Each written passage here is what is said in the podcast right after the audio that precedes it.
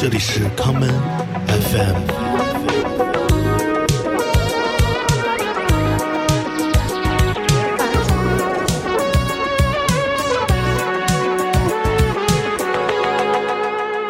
那这期开头放哪首？还是你挑吧。我挑，那我就挑我自己喜欢的了。我我想听那个《爱是种感觉》。好，我今天刚刚给人发这首歌啊，就是是种感觉。行，先听歌吧。嗯，好嘞。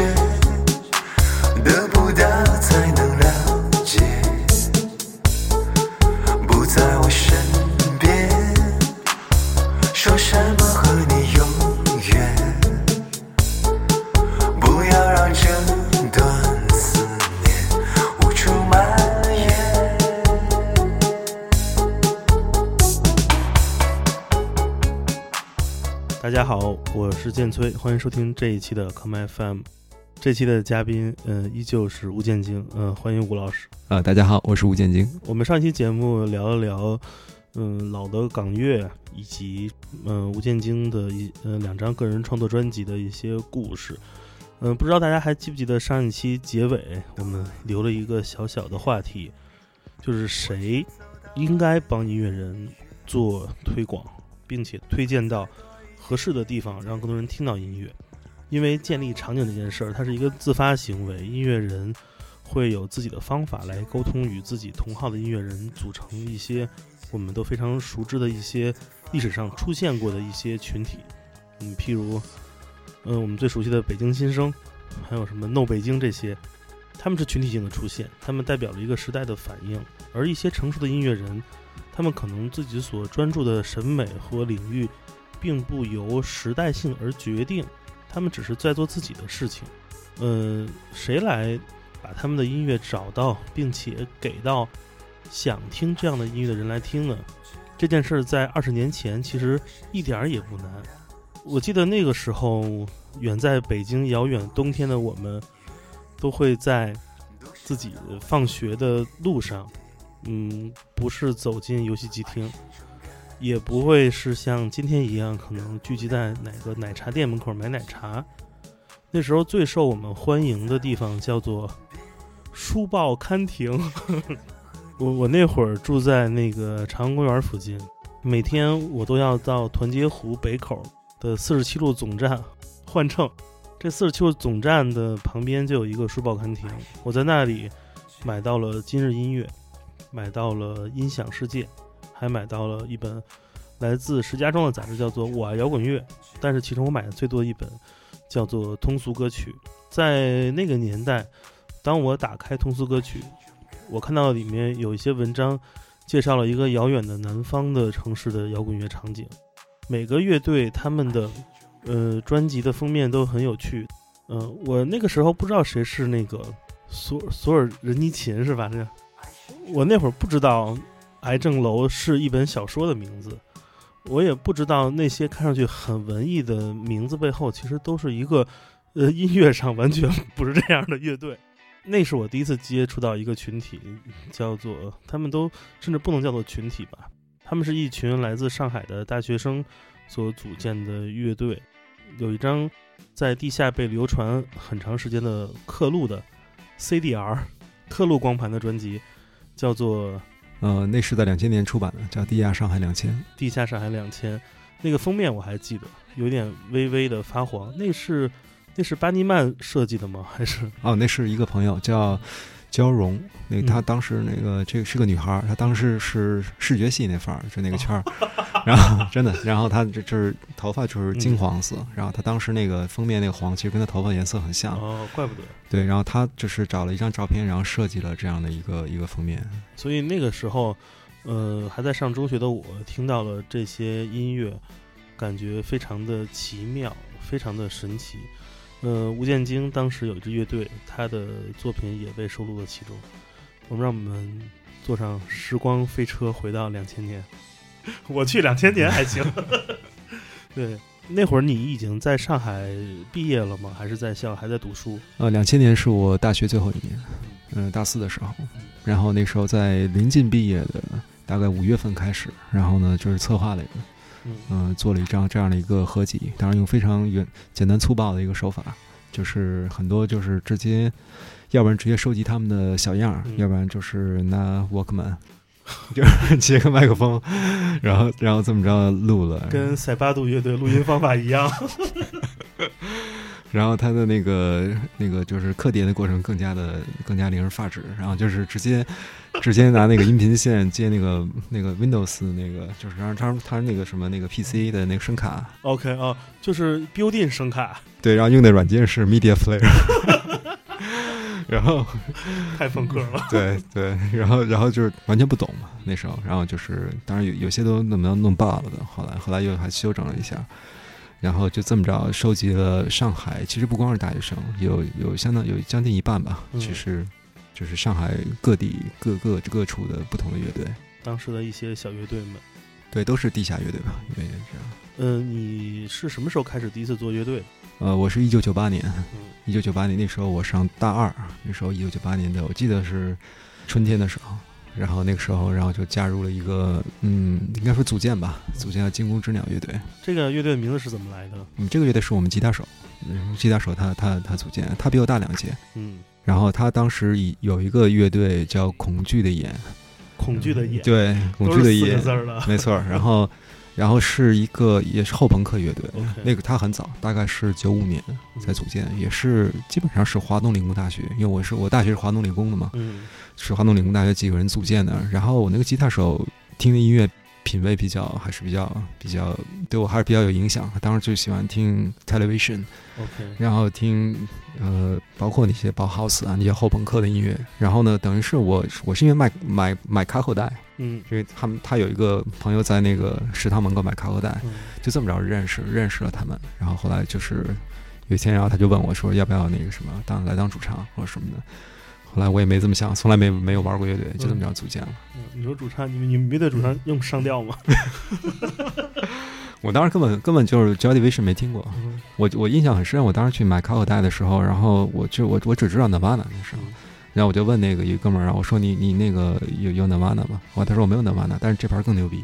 然后给我递我一盘是那 Joy Division 的 Permanent。OK OK，就那张那张那个精选集。然后后来说这盘更好。然后后来我当时就买了，买了以后，后来后来我又多多嘴，就是问了一句说，呃，你你知道哪儿能买到电吉他吗？结果当时我连我连木吉他都没弹过，就完全不会，我就是就是就多嘴，就多问一句。他说我这正好一哥们儿要卖，然后后来呢，就是就是就是就是后来就是这个太五八同城了，没错，大学就是一个小社会嘛，然后就是然后就认识了他们。然后我当时买吉，我我我这个花絮我现在都记忆深刻，我就是买那把吉他的时候，他当时买我还挺贵。一把巨巨烂的，现在回头看，就像锄头的似的那种，那种就是中应该红棉吧，那种电吉他，红色的，特别沉，然后还配一个小的那种 Marshall 音箱，虽然是 Marshall，五寸的、六寸的，啊，巨小那个，就是特别小，然后它是可以不用失真效果器，可以直接失真那种，OK，就是这声音已经爆了那个，然 后然后那个，然后他当时就是开开价就四百块钱。然后呢，我当时根本就没还价，就相当于我我一个月生活费那时候。然后呢，我就直接我说我我要了。然后后来过了一会儿，然后我就发现那哥们儿后来跑到我那个宿舍楼下，然后我是在一楼嘛，然后在窗户外面敲我窗户，然后说是说你怎么连砍价都不砍？然后后来就说那个我们本来没打算卖那么贵，后来就退了一百块钱给我。这么好？对，然后还特实诚。后来就因为这样，我们就成为朋友，就认识朋友。后来就认识了他的一些朋友，就包括我现在的吉他手。然后他们在玩，一个说他们现在正在玩一个乐队。他们当时排练的地方离我们学校巨远，我们我们学校在在在靠近外环南边，就是外环靠南，就现在梅陇路那个地方。他们排练地方杨浦，在五角场。那一南一北，没错，没错。然后我们那个周末早上我就从把我他来我宿舍，然后把我直接从那个宿舍里面薅出来。然后就是我们一大早就是背上干粮走南北高架步行前往。对，然后然后特特，然后我我还因为我我是主唱嘛，我什么乐器都不用带，他们那个贝斯手连他妈琴包都没有，就是拿把光琴，就是手拎着是吗？没错。那大冬天得多冷啊，那个大琴弦。没错，拿把光琴，然后的话就是我们当时算了要坐一百站，就公交车要坐一百站，就是转三趟车什么的，然后就是白天进去在一个地下室防空洞。然后排完以后，你等你就是就抡完以后，然后你出来以后，发现天已经黑了，然后回来赶末班车回来，就这样这样，反正还挺，觉得那时候劲头还挺足的。就当时做乐队的第一想法是要去演出吗？还是要录个东西？就就是没有没有，完全没有什么音乐追求。那时候就是就是觉得，一个是觉得这个音乐还挺，当然喜欢这样的音乐，但更重要的，我觉得玩乐队就是大家有有个事儿感，然后大家在一块儿，一帮朋友觉得挺酷的，可以同时做一件事儿。我觉得这这是玩乐队。呃，这种状态持续多久之后，你认识了除你们之外的另外一支乐队，是哪支乐队？我第二支乐队是胡桃夹子，然后就两千年的时候，我们做了两年以后，然后也就是我做地下上海那个阶段的时候，其实然后我们在因为上海那时候其实两千年有一个据点，那个据点是我觉得对当时的上海地下音乐还是挺重要的一个地方，在现在的松山路那个位置，靠近松山路淮海路，就是离现在的新天地其实不远。嗯。那个时候是一个小的厂房的二楼，嗯，然后那个当时有上海有个乐队叫戈多，嗯，戈多的他们的排练室固定在那里，他们的核心人物叫叫吴军嘛，然后吴军就是租在，没错，他住在那个地方。戈多乐队的第一次北京巡演，主办方是我，乐队巡演司机是我爸，这这这么厉害？对他们戈多那会儿来演出嘛，找不着人，然后我帮他们做的。联系了那会儿老沃特，呃，联系了那个那个豪运，嗯嗯，联系了好几个酒吧演出，然后那会儿特别逗，那会儿那会儿那个吴俊去去那个就是专辑做好了吧，嗯嗯，但人先过来，专辑没做过来，嗯，专辑从南方发货，嗯，结果运到之后发现那个专辑做错了，他们找那个封面错了是吧？对他们找那个那个供应商不是做 CD，是做 DVD，嗯，结果他们把那个 CD 装到一个 DVD 盘盒里。但那会儿他们觉得特别生气，就是说那专辑你记得吗？就是那个灰色那个 UFO 上面，然后特生气，说我就是这第一张专辑怎么做错了。然后，但其实现在想，现在特时髦，把一 CD 放到一 DVD 盘盒里，现在酷的，多酷啊！是，但这会儿也没辙，就就现场就就生卖，就卖的还行。对，所以那会儿那个太逗。所以吴俊是你们认识第二。知道有这样一个，对，就是自从自从玩的第一个乐队，因为我其实惊弓之鸟乐队其实基本上不在大学里活动，都是在外面活动，包括我们演出也好，还有跟外面的，因为大学里没有人做我们这样的音乐，就是做后朋克嘛，就基本上大学里不会去搞这样的音乐，所以我们认识人都是都是在外面。当然，我们那吉他手他还认识够多鼓手，就是曹俊军，嗯，就是现在 Tur Junkie Tur 呃 Turtry Nurse，Turtry Nurse 的 International Artist，没错，江先生嘛，Junkie。对他，他现在状态还是还是和当年和当年，我觉得特别特别牛逼。我第一次知道“老卵”这个词，就是长村君告诉我的。没错，然后那个就是因为这样，后来就是，然后呃，我我们后来就是认识了那个这个松山路的那个排练室，然后在那个排练室呢，其实它因为它地理位置太好，上海的绝对市中心的位置。是，那现在就是爱马仕店的旁边吗？没错。所以从上海各地呢，就是会有一些乐队会过来排练。就当时是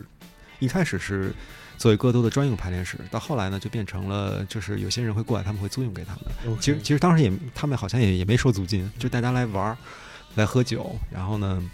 就是排完练以后大家就聚着，然后那时候去买那个什么大家拼着拼着钱，然后去吃点买点炒菜什么的，特别便宜，然后然后去喝酒，真的很开心。安徽阿姨炒菜，没错，就是感觉那一年就是两千年到两千年底，这个地方就只存在了大概一年左右，然后就像乌托邦一样，就大家就在那里聚着。所以在那个地方，我组建了第二个乐队，第二个就是要胡大家子。其实那个时间时间的过程，是你从北京来上海上学，第一次其实是跟上海的社会性发生关系，因为那会儿的这些行为、这些活动和这些认识的人，说白了就是北京话讲社会的朋友，是第一次和呃同龄人和这个社会产生关系。离开了学校校门，那个时代的上海给你的感受什么样？作为一个北京人，你觉得他？有哪些地方是你印象很深刻的，让你第一次意识到上海性就是上上海里怎么的存在？嗯，对上海的感觉最强烈的嘛，当然，当然，首先是体感上的，就是这这个气候，就是咱们现在这会儿，没错，巨冷。然后 就是我们俩北京人今天见面聊第一个问题是电暖是电热毯的问题。对，虽然虽然在这儿我已经生活超过二十年了，但其实其实回到北京嘛，一回家，你说这暖气二十多度，在家里。这简直是天堂，你知道吗？穿着小裤衩、小背心儿，跟家里喝冰啤酒的冬天多爽啊！我操，就是，然后那个来这儿就是你，你进门就不能脱衣服，然后然后就特特别冷，就就是这种。但我觉得可能就造成了这种特别强烈的四季分明的感觉，就你在家里面就是就是这样的一个变化，所以你会觉得，我觉得最大的感觉还是节奏吧。我觉得就这种节奏的那种快快速，就是在北京其实还是有点大爷那种感觉，你知道就是普遍的北京人那个那个气质，就是懒懒散散 也是。然后虽然这城市其实也是挺密集的，但其实大家的那种心态还是比较能调侃自己这样一个心态。在北京说的最多的话是随便，在在上海说最多话是几点。对，然后上海就是特别怎么说节奏快，另外人和人之间可能有些话会说的比较清楚，就是没有太多的那种客套，可能可能就是是一种基于尊重的，是一种基于尊重本身的一种。social distancing 就是一种没错，是的，没错。所以这种感觉其实和北京是有有比较大的差异的。当然，另外来说，我觉得上海这个地方其实保留了很多老上海的的东西。我觉得这个是在中国城市里不多，比如北京现在就面目全非了嘛。但是，但是上海其实你能看到很多老上海的影子。而且，我觉得上海可能因为它的这种分布，因为它过去是租界嘛，它不同的这种这种区域，这种差异性很大。所以你来到上海以后，你觉得？好多地方，它给你完全不同的那种那种感觉。所以，像我在我我学校那一片，可能是我们学校那种感觉，其实挺乡下的那点儿。然后后来你来到市区，或者你来到其他的不同的区域，你会发现它的这种感觉会会太一样。我其实最开始来上海时候住在法租界，对那边有一些很多老外去北京住胡同的那种，你知道那种 fantasy。嗯嗯。但是现在在上海有一段时间之后，我对上海其实最有。让我有行走走路欲望的其实是杨浦区，我超级喜欢杨浦区那些，它并不形成街道文化的那些居民区，给我的情感和审美上的认知会越来越强。就说说的通俗一点，那儿的人味儿的的浓度很高，这一点是会给你一些莫名其妙的感动。那种烟火气啊，是吧？真的，其实我我有时候也会挺喜欢，就是现在的像十六铺那片儿，嗯，就是它其实是。也算上海的黄金地段吧，但是它其实保留了特别特别那种就草根的那种生活那种状态，就它包括你去那个上海专门有一个做衣服的地儿，嗯，就就那你会发现那个那个那个地方就完全是超级市井的一个地方，但是它其实是在它离上海最最高大上的一些区域其实并不是很远，所以在这种感觉我觉得是挺强烈的，就是你上海发现很密集，很多东西压缩在一起，有不同的这种文化，不同的这种氛围。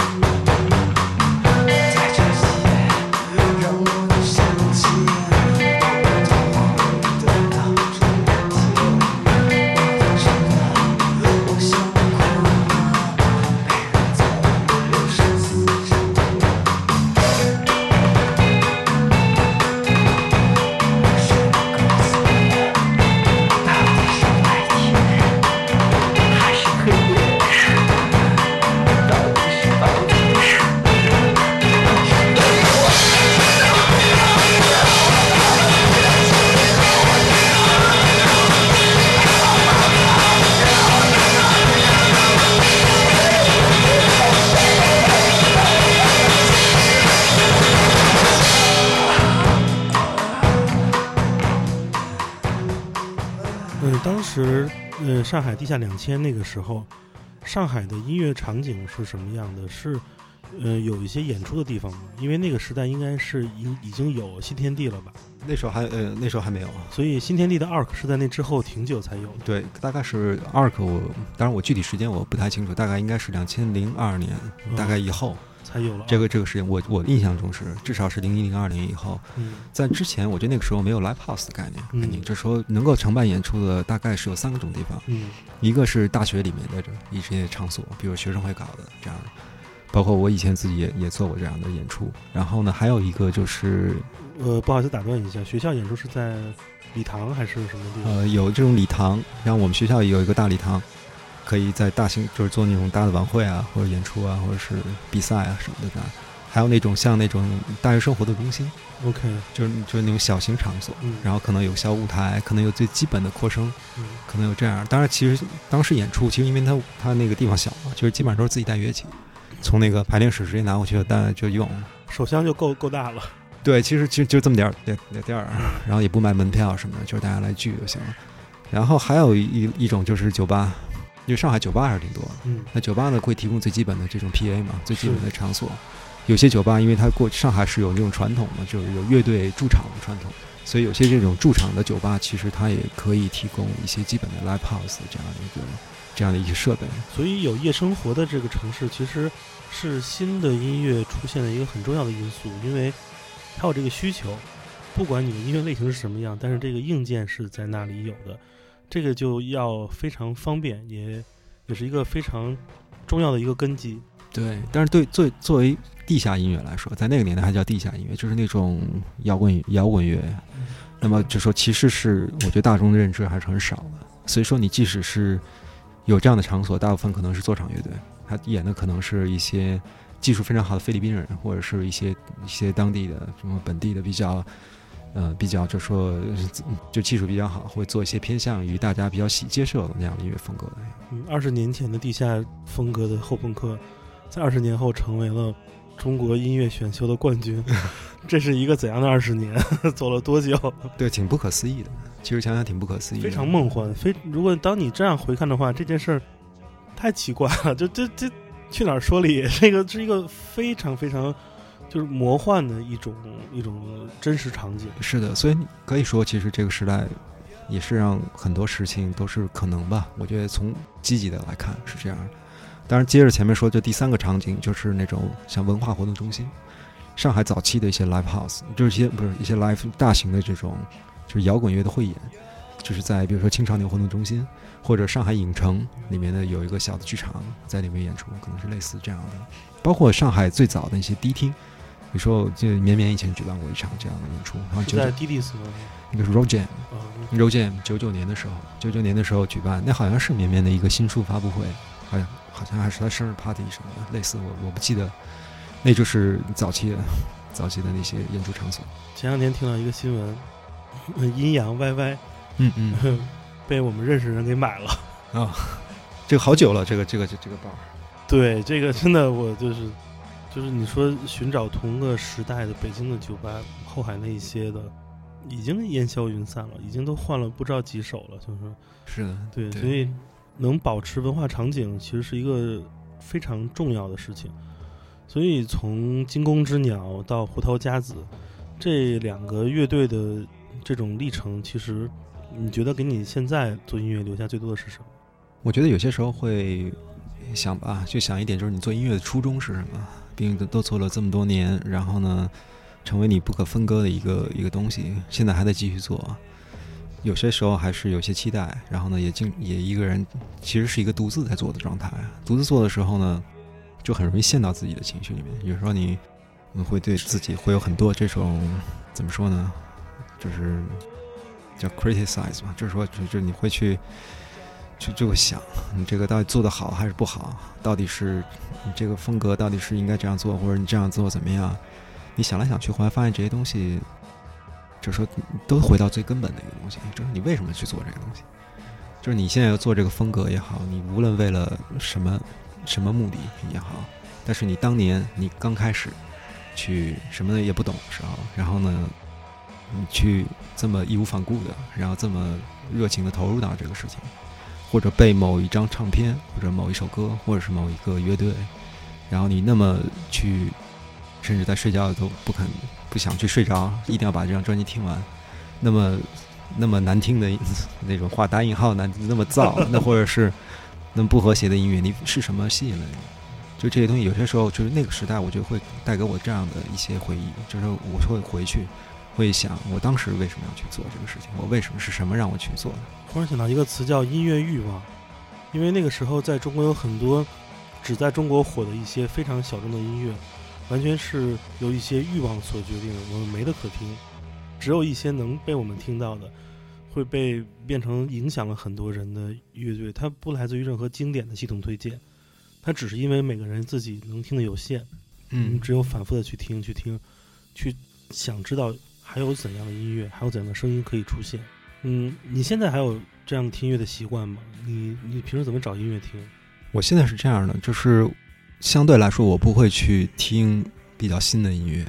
这个是我比较保守的一面。就说我我倒反而会去钻在某一种风格里面，但是会去我打个比方，就说同样是后朋克啊，但肯定还有很多很多后朋克我没听过，或者是 synth pop 也好，然后呢，我会去。听很多那其他的音乐，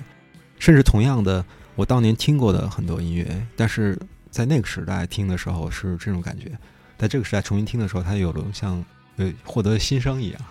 所以带给我一些新鲜的感觉。就打个比方，比如说我听港乐，我当时小时候听的时候就是觉得好听，我现在听的时候可能会会听它一些其他的东西，它的音乐性啊，它歌词啊，还有它的一些制作呀，我可能会听这个。当时我听 Jimmy Hendrix，比如说，当然我虽然从来没有特别深入听过 Jimmy Hendrix，但是，但是我当时就是说我听我就知道他当时可能是因为看了某些杂志介绍，或者是别人说他很牛逼或者怎么着，然后我听的确实也挺牛逼的，但是也就那么回事儿。对我来说，我不是特别的深入去听。那如果让我现在再重新听的话，那对我来说就是新的音乐。我觉得它不是一个这个当下的音乐，但是它对我来说是全新的。重听是一个特别重要的事儿。我在几年前重听 Jimmy Hendrix 的时候。我听到了很多现场录音，是因为有一个时间段，Jimmy Hendrix 的巡演，他所带的乐队是 Soft Machine。Soft Machine 跟 Jimmy Hendrix 组成了一个非常有趣的一个同谋关系。在音乐上，他们其实是两个不同的方法，但是在一个巡演过程中，他们是非常的和谐，来撑起了一个系列演出。你会发现很多你并不了解的一些音乐，是因为我们接触这些音乐的时候。是很碎片的，细枝末节知道，要么这封面太有名了，要么就是这个人都说大师嘛，就去听。结果你会发现，当你穿上所有人的线索的时候，一个音乐的图景，或者说音乐自然之间两组音乐人他们如何形成关联这件事儿变得非常的有趣。有什么唱片是你在那个年代，就是两千年初，嗯，大概前几年的时候，你其实自己。会自己非常喜欢你的心心水的专辑或乐队有没有是非常个人记忆中的？你这是在你你指的是两千年当两千年左右的时候？对，就是可能两千年、两千零二年、零三年那会儿，可能我那时候做乐队的时候，我最我到现在我还是怎么说呢？就是就是一直都是非常喜欢，是 The Cure 的那张十七秒，嗯，Seventeen Seconds，Seventeen Seconds，对，这我我觉得是。他们我最喜欢的一张是老花眼封面，就特印象派那，就是也不是印象，就是就是一一副一副很氛围的一个一个封面，那张我特别喜欢。然后也是我当时乐队曾经也翻过很多那那张专辑的歌，当然还有还有其他几张吧，可能包括包括 Joy Division 的 Closer，还有 Nirvana In Utero。我觉得就这几张，我觉得还是到现在听我我还是会抱着那种感动吧，我觉得是那样。十七秒专辑中，我最喜欢一首歌是那个《森林》啊，Forest。嗯，这首歌其实，在前几年我也听到了，有不同的现代的舞曲音乐人以它为灵感，给它重重写、重做了。其实你会发现，嗯，不同年代的音乐人，当他听到一些非常好的音乐，其实都会给到不同的刺激。是的，所以我们今天就不听这首《Forest》，我们来听一首这张专辑中我我另外一首非常喜欢的歌。我不知道跟你一样不一样，是 Play for Today。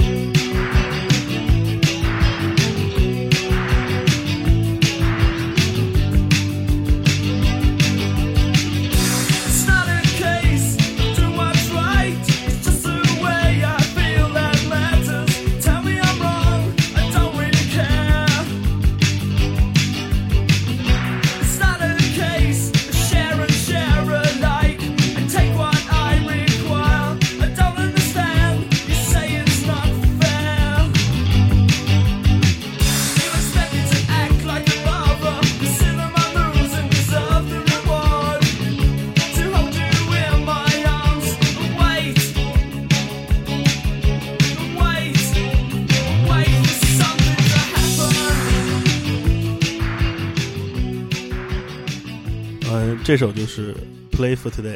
为了今天的演奏，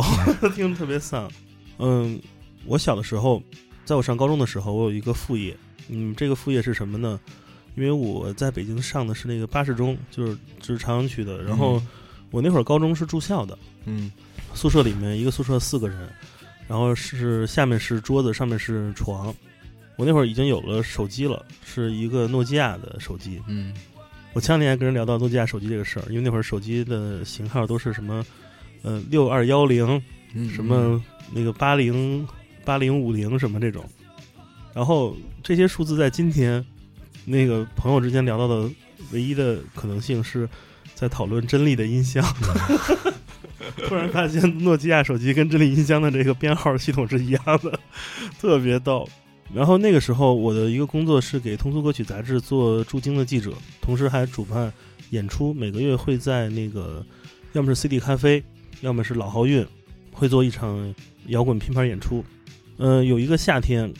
我做那场演出，那场演出是向 The Cure 乐队致敬的。呃，那场演出的主题叫 In Between Days。我们请了好多北京的乐队，比如呃波兰童话，嗯，比如有一个叫 No Color，现在已经已经没有了。波兰童话好像也没了。还有，嗯，找到了那个呃肖楠，嗯嗯，现在叫肖英竹那个楠姐，嗯，然后大家一起在现场翻唱。那个时候，其实他们有一个乐队是哦，那天演出还有麦田守望者。在那个年代，其实眼镜蛇和麦手他们有过一个组合叫毛毛虫大乐队，因为毛毛虫就是 The Cure 的那首。然后现场大家就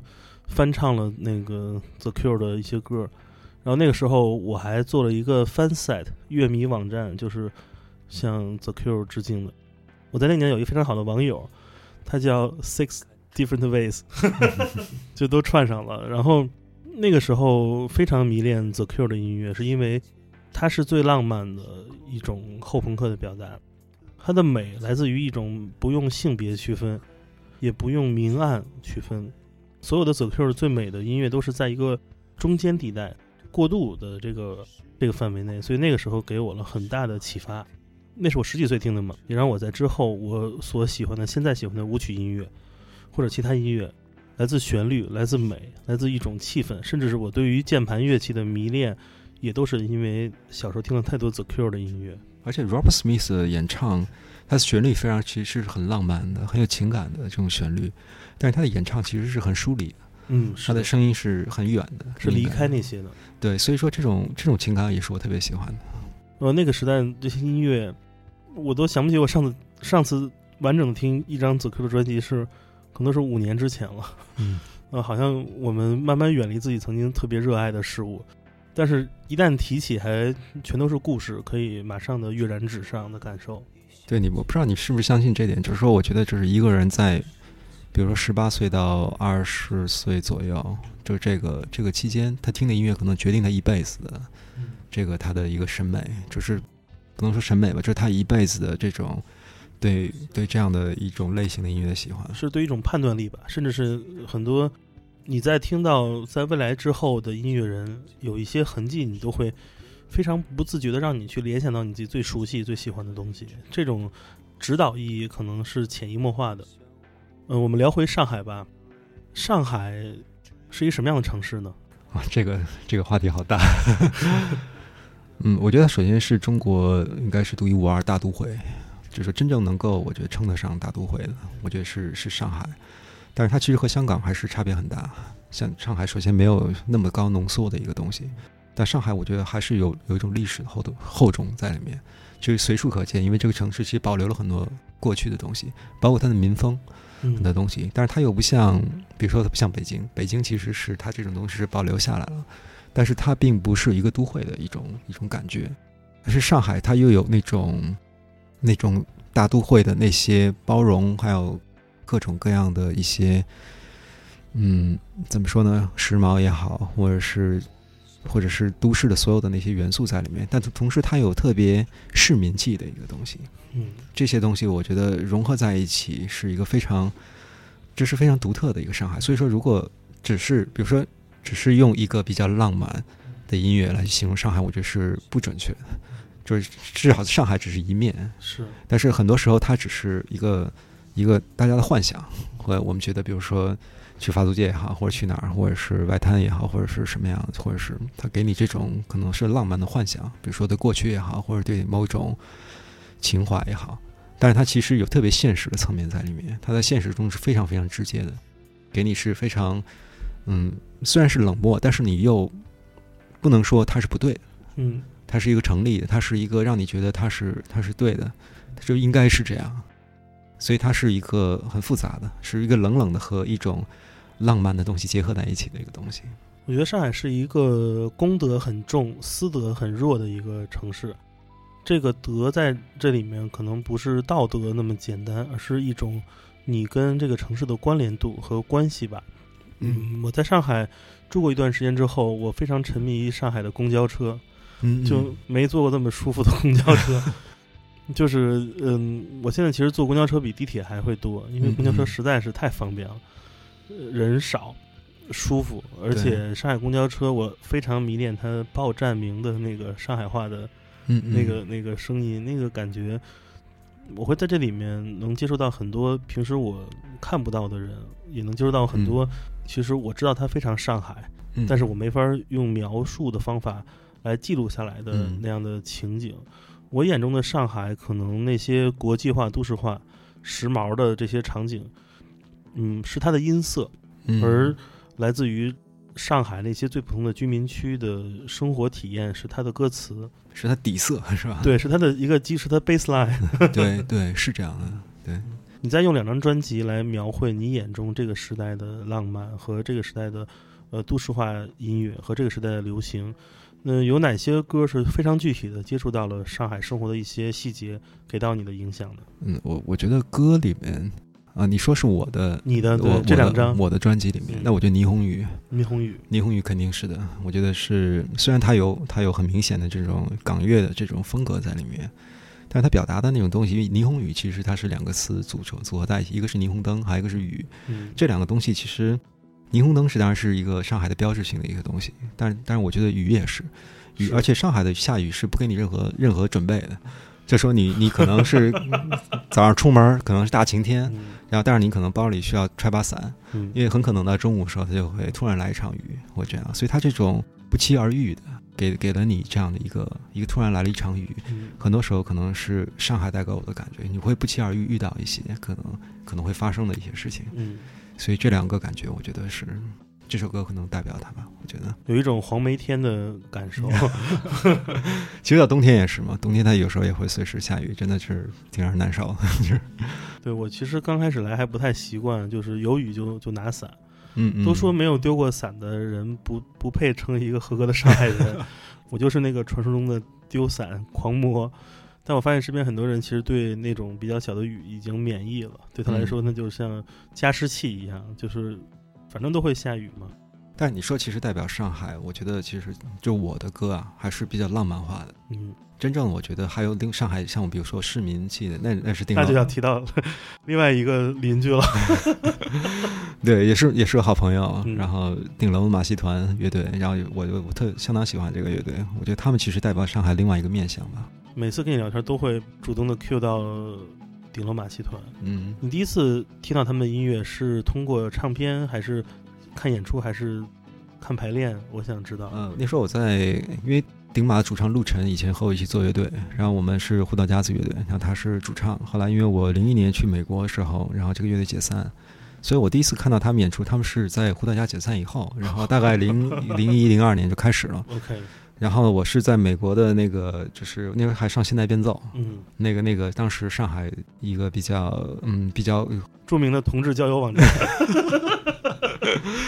一一个一个大的一个文文艺青年据点，可以说就是各各方面，主要是也有音乐。然后呢，他会把他的演出的一些视频可能会放在上面。然后我第一次那时候还早期的顶马，那时候在他第一张专辑之前，早期那个 EP 吧，叫叫叫，他们那还什么那个欧巴什么的，就是唱那个。然后他们就是就像舞台剧似的，然后就是很很很黑色幽默那种那种那种感觉。然后呢，就是陆晨穿个马褂儿，然后带一个带一个带一个那个什么东西。因为我以前对陆晨的，就是我我们俩算比较熟，然后就是。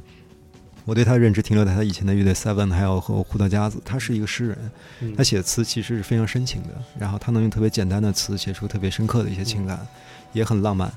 然后就到顶龙马前突然是这样一个东西，我我当时一见我都有点有点有点惊了，我说怎么怎么这样？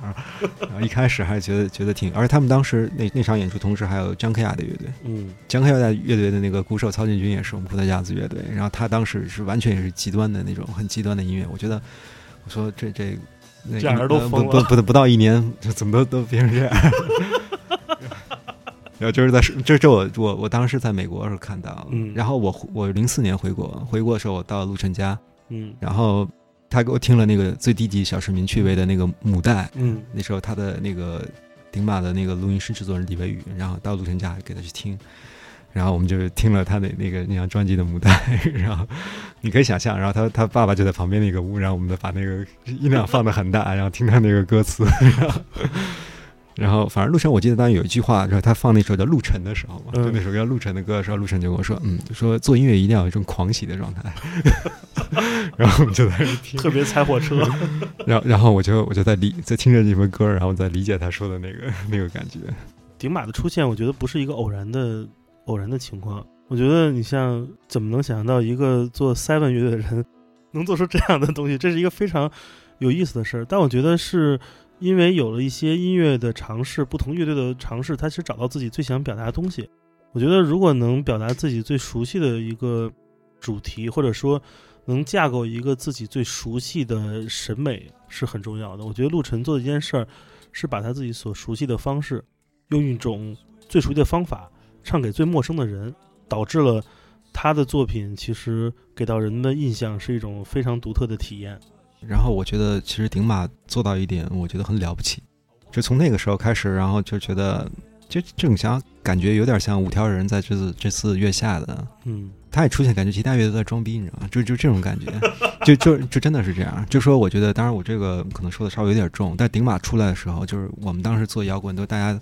很严肃的，我们要为了音乐理想或者是什么精神，因为其他音乐都有范本的，因为它有一个非常明显的成功的一种判断标准，可能是这样。但我觉得就是它就是完全就是就这么一个一个一个乐队就出现了，他所唱的很多东西，他都在嘲讽很多东西，连自己都在嘲讽，然后把所有的这些东西去唱。然后呢，其实当然又很有说服力。他唱的所有东西，你都觉得还是还是这么回事儿，觉得好像我们所唱的一些东西，比如说我要去唱，我要去学后朋也好，或者是我想唱一些比较理想化的一些东西、浪漫的东西也好，都觉得这些东西太没有力量，反而还不如不如他说一句那种很糙的一句话那么有有劲儿，就会有这种感觉。真的真的就是我觉得这个这个。就说，其实就是音乐当中，你你你去去表达的这种简单，但是你又直接的去表达出来，其实是不容易的。在我心中，顶马是流行音乐，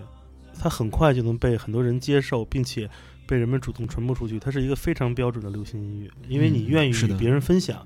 不像是有一些你自己很很好的某一种音乐的很细节的类型，你不太愿意分享，因为你总是感觉，当你分享之后，你会碰壁。嗯，你会得不到很好的反馈，大家可以共同来 share 这份喜悦。而顶马的音乐，你很很愿意主动分享给别人，因为你太想把这种喜悦之情与人分享。这是一个好的流行音乐的一个最重要的标准。但是其实陆晨，我我完全同意你那点，因为我听顶马音乐，就是我觉得，就说尤其是到他后面做到后面，就感觉他就是流行音乐，是好的流行音乐，是应该去说的。是流行音乐，他没反而没有说这些东西。而是就这个乐队来去说说这些话，但是从一开始，他他的初衷不是这样。嗯，就是我跟陆晨有一次聊天，然后我说你你为什么做？你说你你在舞台上，你你你这么放肆或者怎么着？你是你脑子里怎么想的？然后因为我我自己也当主唱嘛，然后呢，我我想听听他的感感受，然后他就说他其实想的一点就很简单，但是我就是想想那个去挑衅观众。就是我就想想挑衅你们，让让你们这样，他觉得他很享受这样去做，他其实是一种非常对抗的一种一种姿态。他希望造成舞台的冲突感。我不知道他是就说是有一种目的性也好，或者怎么样，还是他很自然的。我想可能可能更自然是这样，因为我所了解的他就是就是这么着一个一个人，就是也有一点点矛盾对抗这样的一个一个一个状态。但我觉得它呈现出来反而是大家很喜欢的，就这样。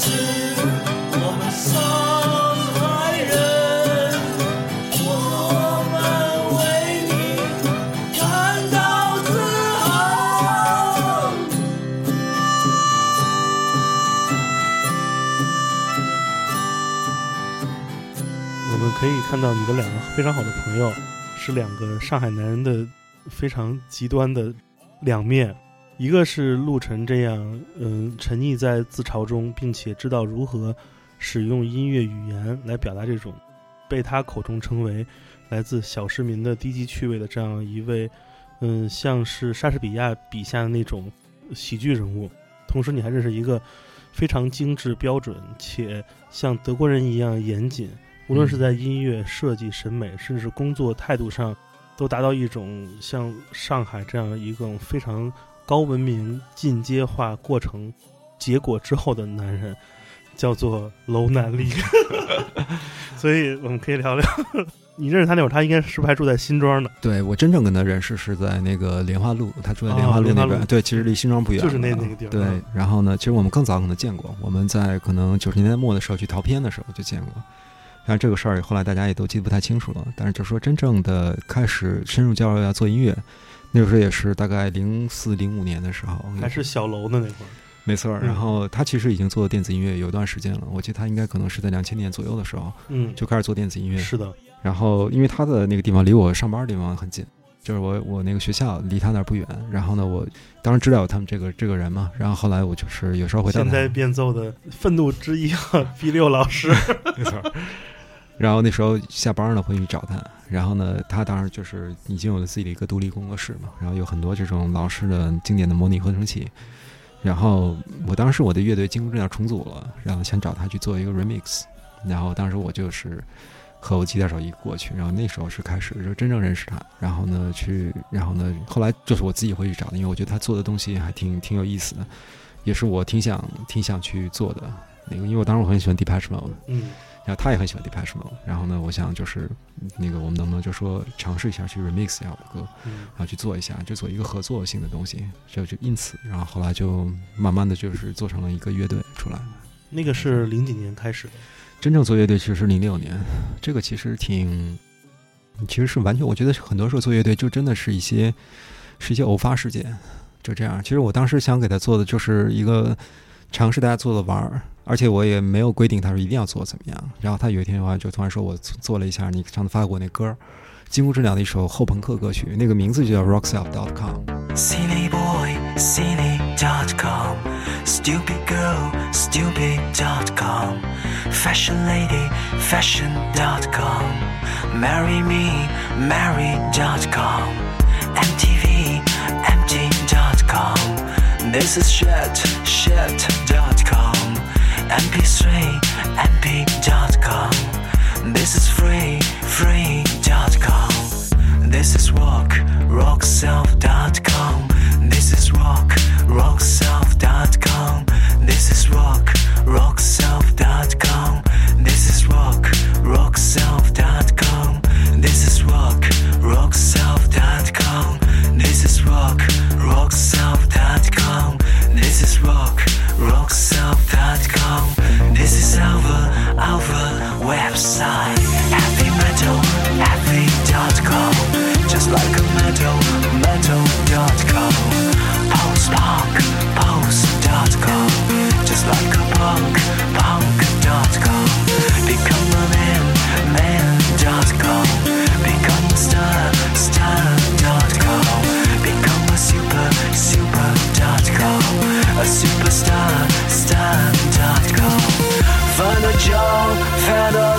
Fanaway.com, Fanaway, Fan Fanalover, lover.com, Fananother, another.com.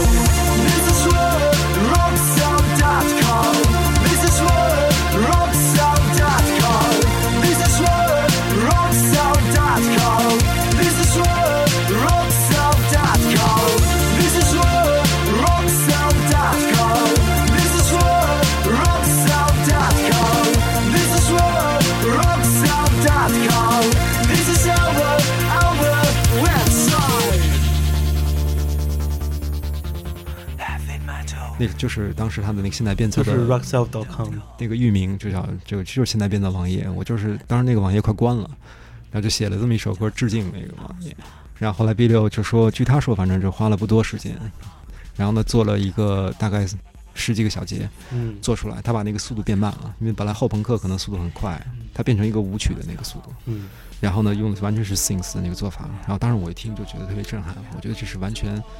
就是和摇滚是两种感觉。摇滚是一个你要去，包括后朋克，我当时要做的是还比较比较有张力，要做动态很大。是，他一下把那个就弄平了，你你专注点不是在那种能量上，而是在那种 groove 上，在那些更酷的那种音色上面，那种那种风格上。然后我就觉得开启了另外一个可能性。嗯就是你把一个一首歌同样的歌，你挖掘出了一个新的东西。然后后来我就是他那首歌做完了，连甚至连 demo 都没有完成，demo 只做了一半。后来我说你把原文件给我，我后来我就就生把它做完。当然我那技术非常糙，我生拼给拼成一个一个长度，嗯然后差大概一个就是可以是一个歌的一个结构长度。后来我就觉得，我说这首歌太牛逼了，我说我们需要拍一个 MV，然后需要去拍一个 MTV。然后呢，我，然后我们也没什么唱片公司，也没什么，我就找了一个朋友，然后我自己完全自己掏钱，然后是还真的是正儿八经是个导演，然后呢是拍那广告的，广告他真的有个团队，有什么轨道、什么摄影机什么的。后来我们当时就到了一个另外一个朋友的一个影棚里面，然后我们就拍了这个 MV。然后去拍 MV 的时候，我们我们俩要去买西装。就是封面上那一套吗？对，就是就呃呃，那个是后来又新买了一套，我们当时买的还不是那套。然后我们俩去买西装、买领带、买墨镜，嗯，然后我们当时特别特别搞，特别搞，我们都没有这个东西。你们太像是北野武的那个浅草小弟说的，用了最后的钱买了两套西装，但是没有钱再买一样的皮鞋。对，然后我我们其实其实自己平时家里也没有西装，然后这样后来我们说就是就是尤尤其没有墨镜这种东西。后来我们去襄阳路，嗯，然后哦襄阳路 襄阳路特别逗。然后后来就就是就去买了一些，其实相对还比较便宜的一些东西，然后特别逗。然后呢，最神的是那个什么，后来那西装，我后来后来我还。因为那时候我我我我还我已经结婚了嘛，所以我还有婚礼的时候我穿过西装，我带的时候 B 六 B 六他没有西装。后来我那个影棚的那个摄这个摄影师是我们特别好朋友，他正好准备结婚了，嗯那他还没穿那身西装，就直接借给 B 六去穿了。然后后来我们就拍了那个 MV，拍出来以后，后来那个 B 六就当时就说说，哎，我们应该有个乐队吧，乐队名字吧，至少就因为这个原因，后来才有了这样一个乐队。所以大大概就这么认识的。所以在那之前，你根本没有想过要做呃 synth pop 或者这些这样的音乐风格。你那会儿还是还是想再找一些新的尝试，但是没有定下来是要创作这样的。其实我的初初衷是给金箍质量做 remix，对我我还是想做后朋克乐队嘛，继续下去嘛。但是其实慢慢也在改变，因为觉得其实乐队效率实在太差，就说你要大家都在状态上，然后这种不确定因素太多，你无法可控嘛。然后，而且当时已经开始非常喜欢 d e p a t c h Mode，在在留学的时候已经很喜欢，包括那些电子音乐，包括那时候听那个四零四乐队也也已经开始深入的，包括 David Bowie 还有那些东西，已经风格已经开始有点转了。嗯然后到 B 六那样，就说一下合作，等于是强行的就就是就是确定了。这个 timing 非常的准，非常的合适。对，我觉得是一个，我觉得认识他也很幸运吧。我觉得是就是我对电子音乐完全是个门外汉，完全不懂那些东西。但是那时候 B 六其实他听的东西是非常新的，他是同同步的，嗯他不是说只听那个八十年代的东西，他是听当时最新。他当时在做的东西是 minimal，嗯，是那个那个年代是完全和国际是同轨的，而且我觉得他做的质量不逊色于那些东西，他已经有能力可以做到那儿。然后他就是会推荐我去听很多很多电子音乐，很多我根本就不会去听的，甚至带我去 club，因为他有时候会去做一些 做一些 show，会在在里面，然后我就就因此然后也也去去去了一些这些地方，就嗯开始开始入门一点这电子音乐，这两张新的个人专辑中，他也有不同程度的参与。没错，对，就是现在在工作，你们就不是以一个组合和乐队的状态了，嗯。你们而是其实是有一定的主次之分了，因为你是创作的主体，嗯。他的部分其实是给到一些呃支持或者技术上或者是创作上的一些呃来实现的，他是一个实现者。我不知道在那个你们是什么时候开始沟通来做这张这两张专辑的？是有没有一个比较比较提前的就开始有这个沟通的过程了？呃，第一张专辑其实是基本上我个人做，然后呢，呃，我有一个音乐监制是华东，嗯然后他帮我做兼职，嗯，就是等于就说其实主要是 supervisor，就是把控你，然后呢，因为就不要让我走歪做成流行乐，然后他说你要保留你那个那个个人特点嗯，然后那种包括那些那些新浪漫的，或者是那些那些东西要把，就是华东是在音乐上主要是由他来把控这个东西。然后 B 六那个时候最重要的一个角色就是他做的那个封面，嗯这是他封面设计是做的。然后我们真的是就是这个是以视觉概念是由他来来去主导这个东西。然后他真的非常就是就是比较专业的去找了这样一个团队，嗯就摄影团队。然后我们找了一个棚，专门用什么样的灯光打出来。嗯，还有书法师，没错，书法书法书法是也是他提议我去找的一个嗯书法师，但是我我会谈到这一点，就是他其实是想用当代的这个科技的手段，嗯。但去复现当时手工质感的一些东西。OK，就当时我们其实没有像现在修图，比如说你可以把一个图的颜色会修，我们就灯光当时调就是调成那样，OK，就你先看到是当时灯光就调成那个颜色，然后然后书法也是，我没有用一个是库存的字体，我们嗯。找人去写的。然后这个对于 B 六来说，其实它设计的工作量是增加的，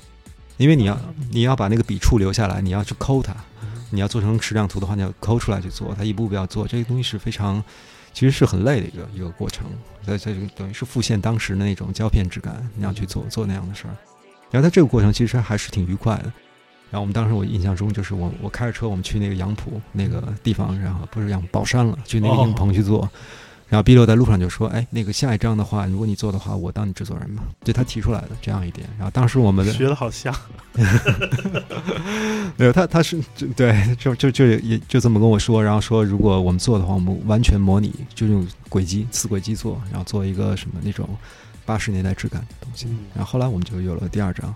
虽然没有用轨迹做，但是就是他还是就是主导了，就是作为我的制作人第二张专辑。所以这一次的合作身份变了，嗯，嗯，变成了他在后面推你，